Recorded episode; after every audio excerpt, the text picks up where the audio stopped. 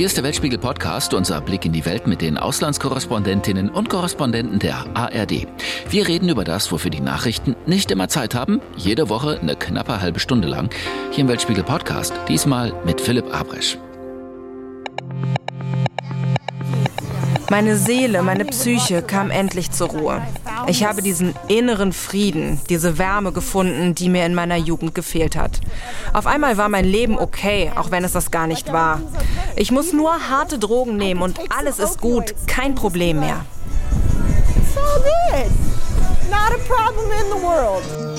Harte Drogen.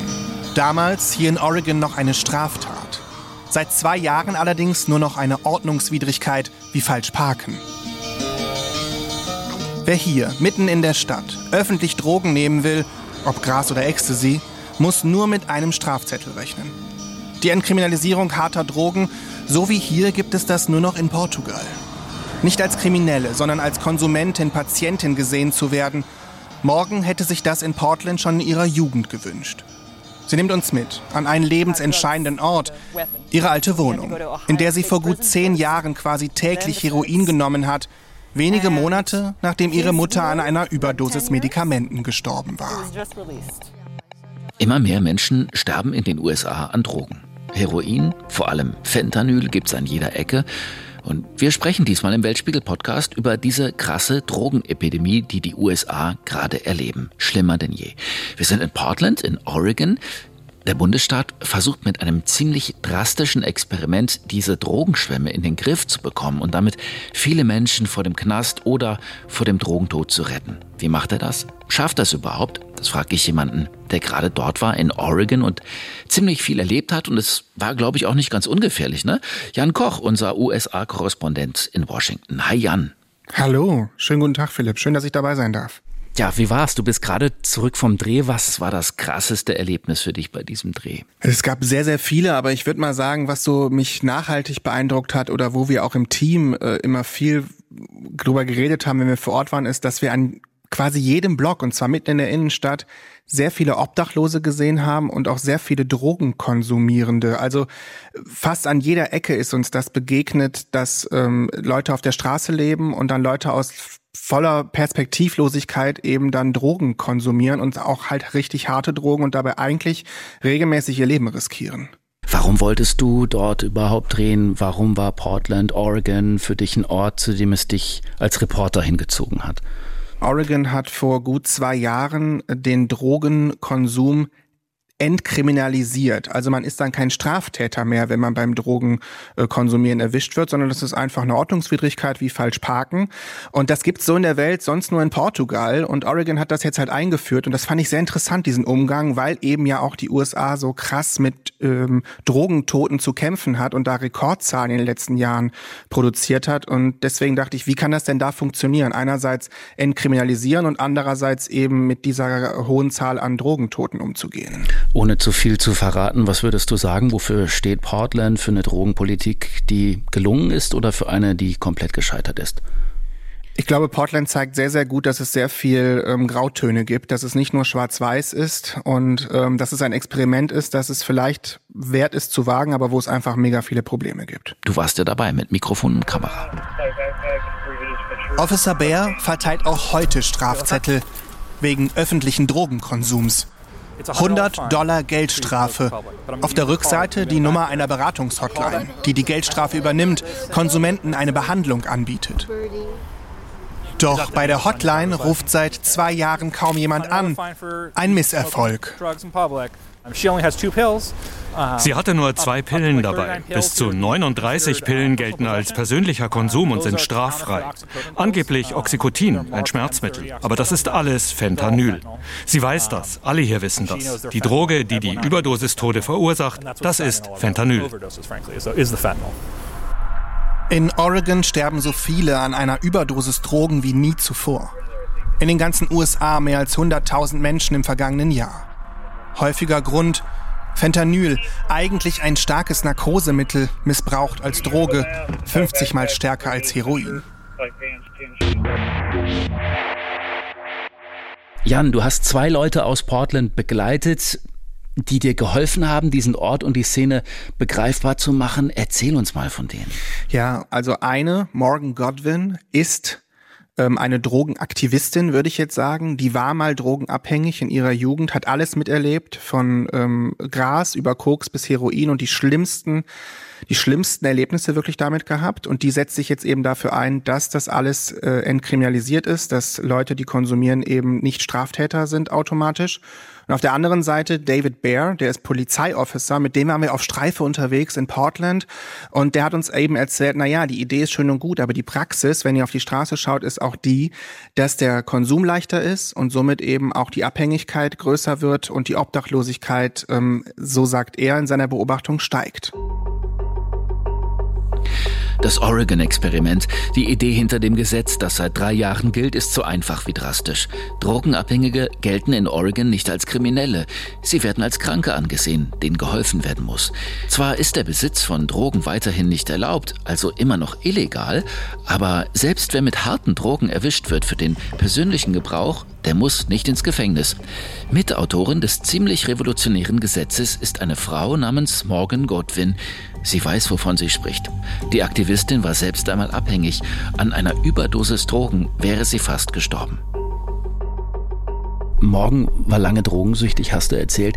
Was ist das für ein Mensch und wie ist sie da reingeraten in diese Drogenszene? Warum hat sie damit angefangen? Das ist, glaube ich, in ihrem Fall ehrlicherweise der Klassiker, hat sie uns erzählt. Es war halt große Neugierde da damals in ihrer Jugend. Dann hat sie halt angefangen zu kiffen und ähm, dann nach und nach halt sich immer weiter durchprobiert. Dazu kam allerdings in ihrer Jugend, so hat sie uns erzählt, auch halt dass sie dann doch hier und da Probleme hatte, dass es doch auch Probleme im Elternhaus gab, dass es Probleme auch in ihrem Umfeld gab und dass sie dann halt auch ein paar Freunde und Freundinnen hatte, die eben mitprobiert haben. Ähm, ein guter Kumpel, Justin, mit dem hat sie sehr viel ausprobiert und dann kam sie halt irgendwann dazu, dass sie dann halt ja, Koks ausprobiert haben und dann letztendlich irgendwann bei Opiaten, also bei ja, halluzinierenden Schmerzmitteln gelangt sind, sagen wir jetzt mal, bis hin dann am Ende zu Heroin. Und ähm, wenn man allerdings sie heute trifft, dann würde man das gar nicht denken, weil sie ist eine sehr starke, sehr powervolle Frau. Sie ist Anfang 30 und ähm, sie erzählt davon sehr reflektiert und sehr klar und ähm, man merkt ihr das überhaupt nicht an, dass sie so eine harte, drogenabhängige Jugend hatte. Hat sie dir erzählt, wie das war, Drogen zu nehmen, wie sich das anfühlt? Ja, ich habe sie natürlich sofort gefragt, ähm, wie das ist, warum auch nochmal sie das so genommen hat und ähm, das erzählt sie am besten selber. My mind, my soul, my psyche. Meine Seele, meine Psyche kam endlich zur Ruhe. Ich habe diesen inneren Frieden, diese Wärme gefunden, die mir in meiner Jugend gefehlt hat. Auf einmal war mein Leben okay, auch wenn es das gar nicht war. Ich muss nur harte Drogen nehmen und alles ist gut, kein Problem mehr. Wie ist sie eigentlich an dieses Zeug rangekommen und wie hat sie ihre Sucht finanziert? Das sind ja auch enorme Summen, die man dann hinlegen muss. Also letztendlich ist es einfach die Gelegenheit, ne? Also man geht auf Partys, Wochenends, hat dann mal irgendeiner was dabei. Dann hatte sie natürlich ähm, Kontakt zu Dealern, die ihr das dann eben verkauft haben. Am Anfang ließ sich das dann easy über ihr Taschengeld finanzieren.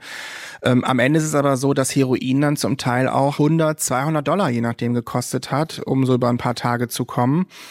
Und da muss man jetzt allerdings sagen, es, es gab einen riesengroßen Schicksalsschlag, also mehrere, aber einen großen in ihrer Jugend. Und zwar ist dann, oder in ihrer späten Jugend, Anfang der 20, Anfang 20, ist ihre Mutter gestorben an einer Überdosis von äh, Medikamenten.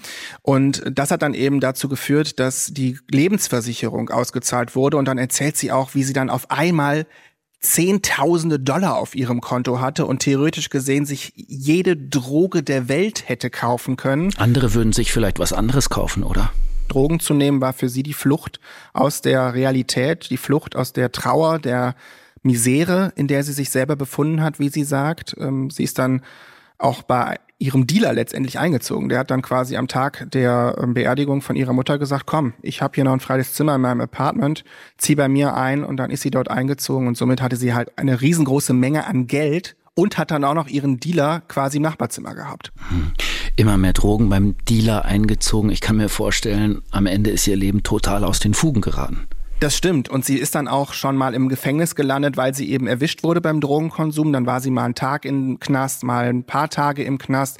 Das ist zwei, dreimal passiert. Und das hat dann letztendlich ihr Leben auch nochmal weiter aus den Fugen gebracht, weil sie sagt, eigentlich hat sie bis dahin das mit ihrer Drogensucht so hinbekommen, zumindest, dass sie arbeiten gehen konnte, dass sie zur Schule gehen konnte. Sie hatte halt einen Nebenjob bei einem Pizzaladen.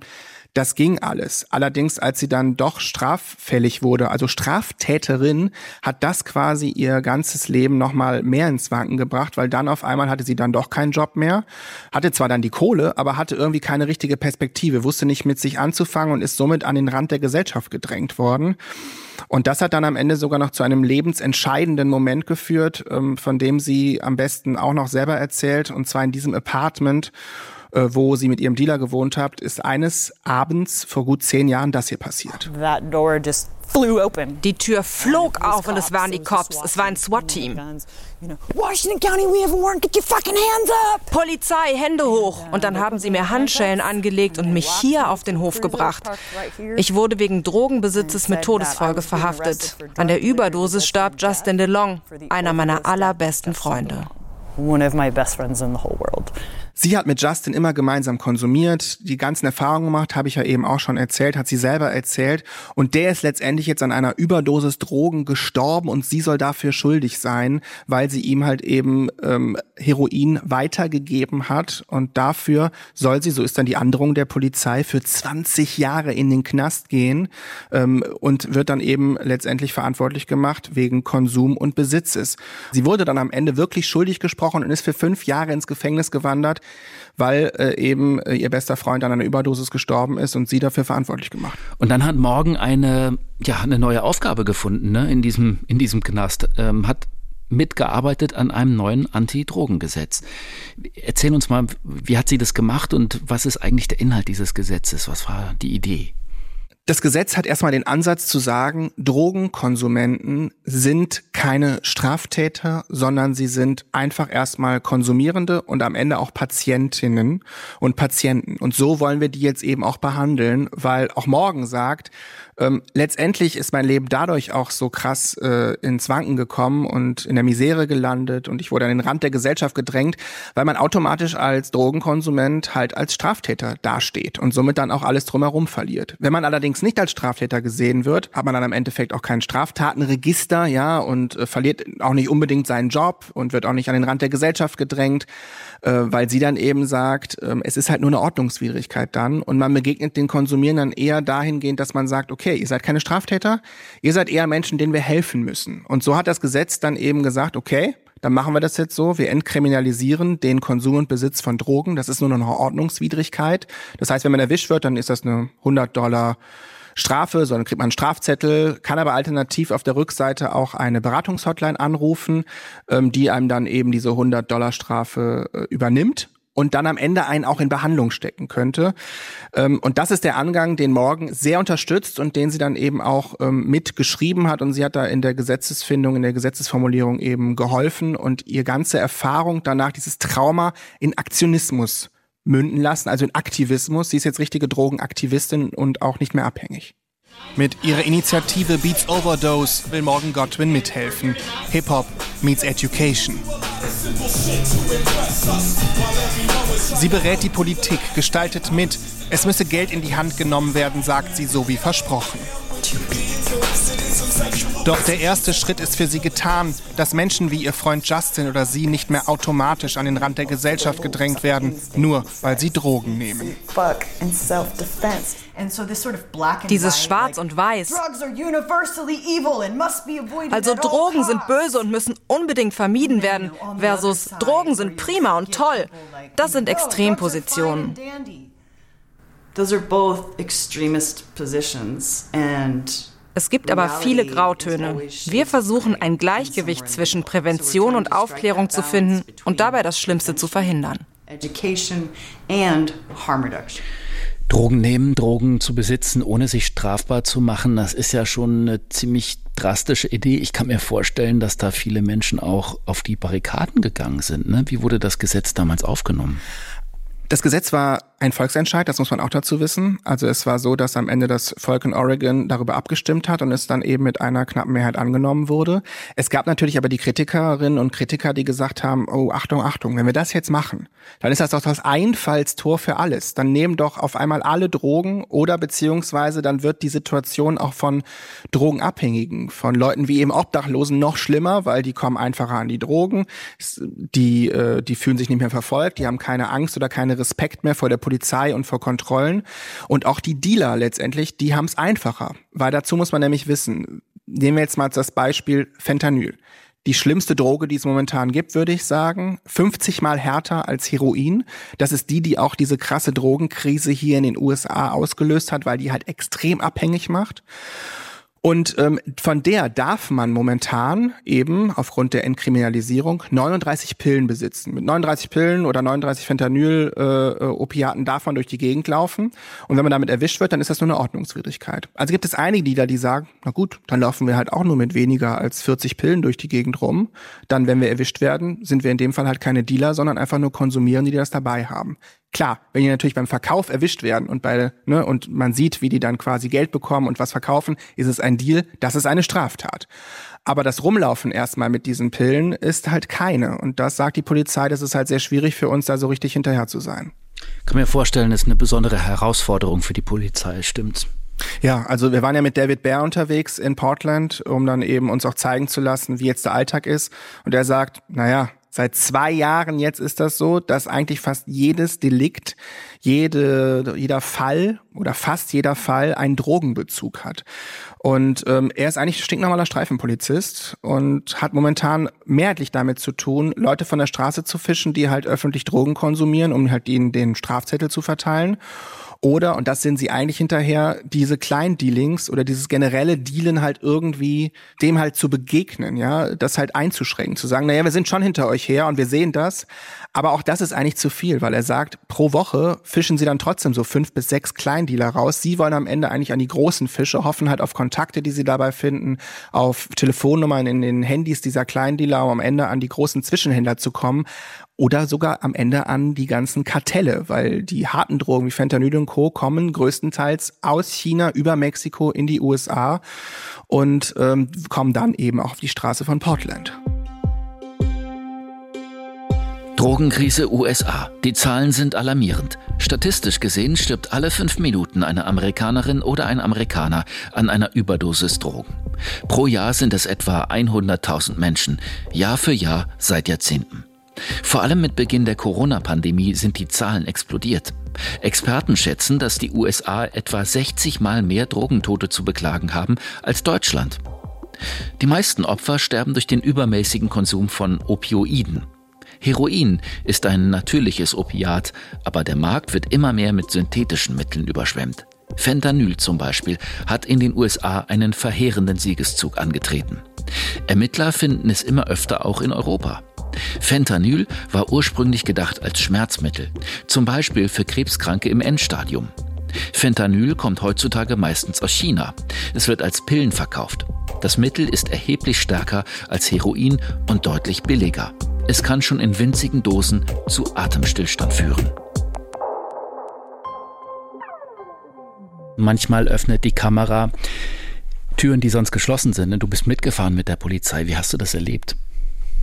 Das war schon ein Erlebnis, wo ich auch selber ja auch wieder gedacht habe, Philipp, ja, bei sowas dabei zu sein. Und äh, wir waren dann ja noch bei einer richtig äh, krassen Situation dabei, nämlich bei einer Festnahme von einem Dealer. Ja, also das lief so: Wir sind dann unten in dem Auto durch die Gegend gefahren äh, mit dem Officer Bear und parallel muss man sich dazu muss man dazu sagen, sind auch andere Fahrräder und Autos auch noch durch die Gegend gefahren und oben auf den Dächern, das durften wir nicht drehen, das hat er uns aber erzählt, äh, sind dann andere Officer, andere Polizisten mit so einem Fernglas und gucken sich die ganzen Blockecken an, ja, und gucken dann, okay, wer ist da so? Da sind Obdachlose und dann sind da aber vielleicht auch noch, ah, okay, das könnten Dealer sein, ah, da wird gerade Geld transferiert, da gehen gerade Pillen und äh, ähm, Geldscheine durch zwei Hände. Und dann wird das Funkgerät angeschmissen. Dann wurde in dem Fall auch unser Polizist, Herr Bär, angefunkt und gesagt, so an der folgenden Ecke, da und da gibt's jetzt einen Mann mit einem grauen Hoodie, mit einer Covid-Maske auf. Fahrt da mal hin, der hat gedealt, den könnt ihr festnehmen. Und dann sind wir da um die Ecke gebraust. Auf einmal sind wir da mit wesentlich mehr Speed um die Ecke gebraust, vor auf den nächsten Block. Dann hat er nochmal sich rückversichert, ist das der und der Typ mit dem grauen Hoodie? Ja, das ist der. Und dann ging es ganz schnell. Tür auf, raus, wie auch mit dem Kamerateam dann raus hinterher, weil in den USA darf man das dann auch ganz offen drehen. Und dann gab es die Festnahme von diesem äh, kleinen Dealer und da wurden dann auch in seiner Jacke und seinem Rucksack mehrere, also 100 Fentanylpillen, 100 Crystal Meth ähm, Mischungen gefunden und das war letztendlich für die Polizei dann mal wieder ein kleiner Erfolg, aber auch Routine. It didn't seem so prevalent before vor der Entkriminalisierung war das nicht so verbreitet mitten am Tag, mitten in der Stadt, in fertigen Tüten für den Einzelverkauf. Der Dealer hat ja noch nicht mal versucht, sich zu verstecken. Wir haben uns auch nicht versteckt. Es ist ganz offen. Das war vorher nicht so. Und weiß man, welcher Wert da in dem Rucksack steckte? Das hat er uns dann nicht gesagt, aber wir haben dann ein paar hunderte Dollar noch waren dabei und am Ende ist es aber so, dass bei Fentanyl eine Pille für drei Dollar verkauft wird, ja. Also das ist halt Ramschware in Anführungsstrichen, aber halt hochgefährliche Ramschware. Und ähm, es ist so, dass dann ein Konsument am Tag mehrere Pillen braucht, also so 12, 15 Dollar dafür ausgeben muss, aber dafür halt ähm, in einer absolut krassen Drogenerfahrung ist, die er halt sein Leben riskiert. Und und ähm, das hat er dann einfach so dabei gehabt. Mitten am helllichten Tag. Ähm, und ehrlicherweise, der hat sich auch gar nicht groß gewehrt, als der Polizist ausgestiegen ist und ihn festnehmen wollte. Ihm war das klar, okay, das kann hier passieren. Und dazu muss man auch wissen, der wurde dann zwar in die Polizeizelle gebracht, aber der wurde halt auch nach ah, fünf, sechs Stunden, hat uns Herr Berder nochmal geschrieben, wieder freigelassen ähm, und auf die Straße wieder zurückgeschickt. Klar, sein Fall wird dann zwar an die Justiz übergeben, aber wir haben das dann so interpretiert, dass dann die Fälle auch fallen gelassen werden von Kleindealern, weil die Justiz nicht da hinterherkommt, weil sie sagen, na ja, wir wollen in die großen Fische ran. Wir wollen die, die das wirklich ins Land bringen. Und ähm, kommen diesen kleineren Deals gar nicht richtig hinterher, obwohl, und das will ich nochmal betonen, Dealing ist und bleibt auch in Oregon eine Straftat. Wenn man so nach so einem Dreh nach Hause fährt mit dem Team, dann kommt man ja auch ins Quatschen. Ne? Wie hast du das erlebt? Wie fandst du das? Habt ihr, ist euch das auch durch den Kopf gegangen, was ihr an diesem Drehtag dort dann erlebt habt? Natürlich. Also wir haben insgesamt ja drei Tage da gelebt und uns ging gar nicht mehr aus dem Kopf, was für einer zum Teil miserablen Situation Portland zum Teil ist. Also ich will jetzt auch nicht sagen, Portland ist eine schicke Stadt. Das ist eine hippe Stadt, da leben auch viele junge Menschen.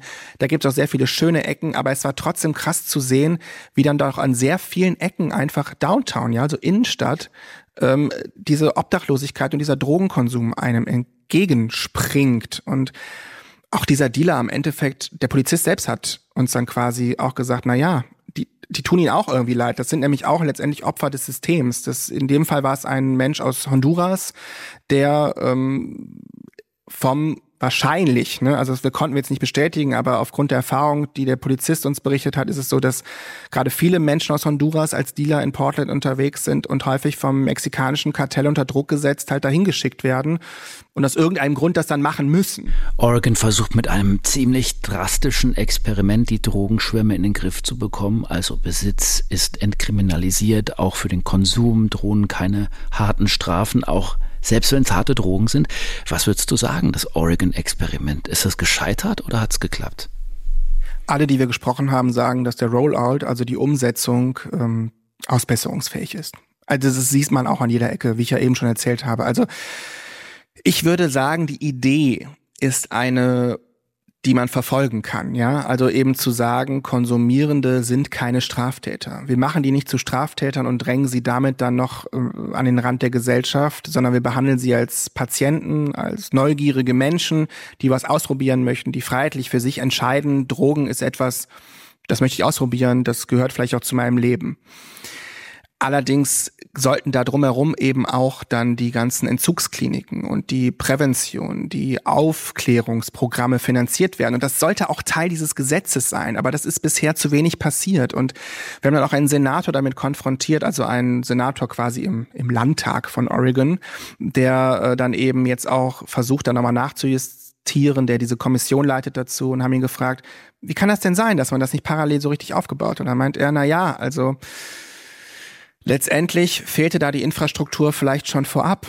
Ähm, und man ist dann doch etwas, das hat er so nicht gesagt, aber ich hatte dann schon so verstanden, dass alle so wissen, dass man da als Staat ein bisschen naiv reingestrudelt ist und dass man da jetzt nachjustieren muss, weil alle sind sich auch darüber einig, eine Rekriminalisierung wird es nicht geben. Oregon will daran festhalten, aber muss eben ganz klar nachjustieren, weil so geht's auch nicht. So äh, hilft man dann letztendlich auch den ganzen Leuten nicht, die dann eben für sich entscheiden, okay, ich möchte Drogen nehmen. So, und ich kann mir vorstellen, dass sich andere US-Bundesstaaten genau angucken, was in Oregon passiert gerade, oder?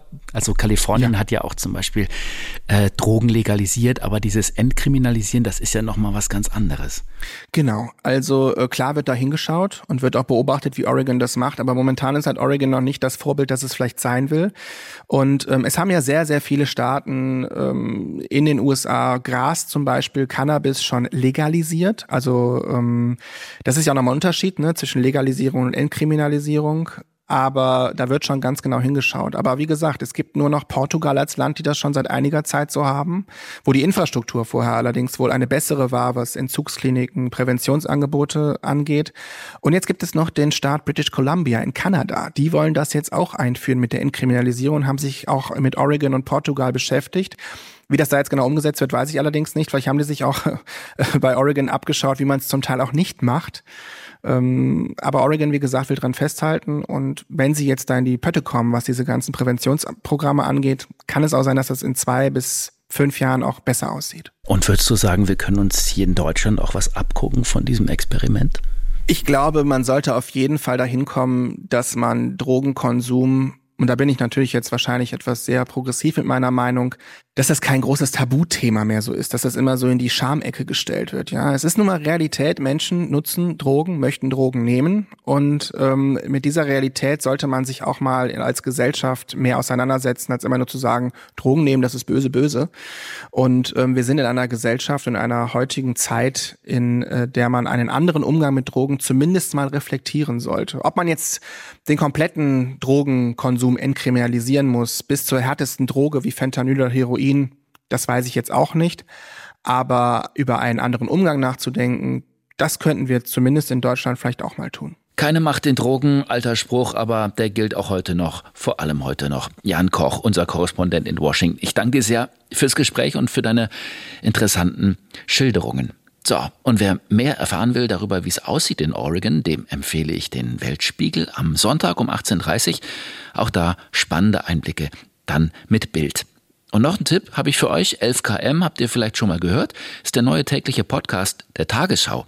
Ein Thema in aller Tiefe. Hi, mein Name ist Viktoria Michalzack. Gemeinsam mit Journalistinnen und Journalisten der ARD nehme ich mir jeden Tag Zeit für die wichtigen Fragen. Also diese Überwachung ist allgegenwärtig. Wie geht's denn den Menschen da, die du getroffen hast? Für packende Geschichten. Also ich stelle mir einfach vor, die blättern durch die Tagebücher und sagen, ja, so muss es gewesen sein. Hitler wusste nicht vom Holocaust. Das ist eigentlich unfassbar, wenn man denkt, wie nah wir an eine Rehabilitierung von Adolf Hitler gekommen sind und investigative Recherchen. Was lag wirklich wann vor, was lag auf dem Tisch und wie umfassend war wirklich dieser Machtmissbrauch, der da stattgefunden haben soll. Also ihr habt rausgefunden, das muss schon viel früher bekannt gewesen sein. Ja. Jeden Montag bis Freitag liefern wir euch täglich ein Thema in aller Tiefe. 11 km, der Tagesschau-Podcast, hört ihr in der ARD Audiothek und überall, wo es Podcasts gibt. 11 km, jeden Tag neu in der ARD Audiothek. Das war's von uns. Danke fürs Anklicken, fürs Reinhören und auch fürs Liken, sagen Nicole Böhlhoff, Philipp Weber und ich, Philipp Abrisch.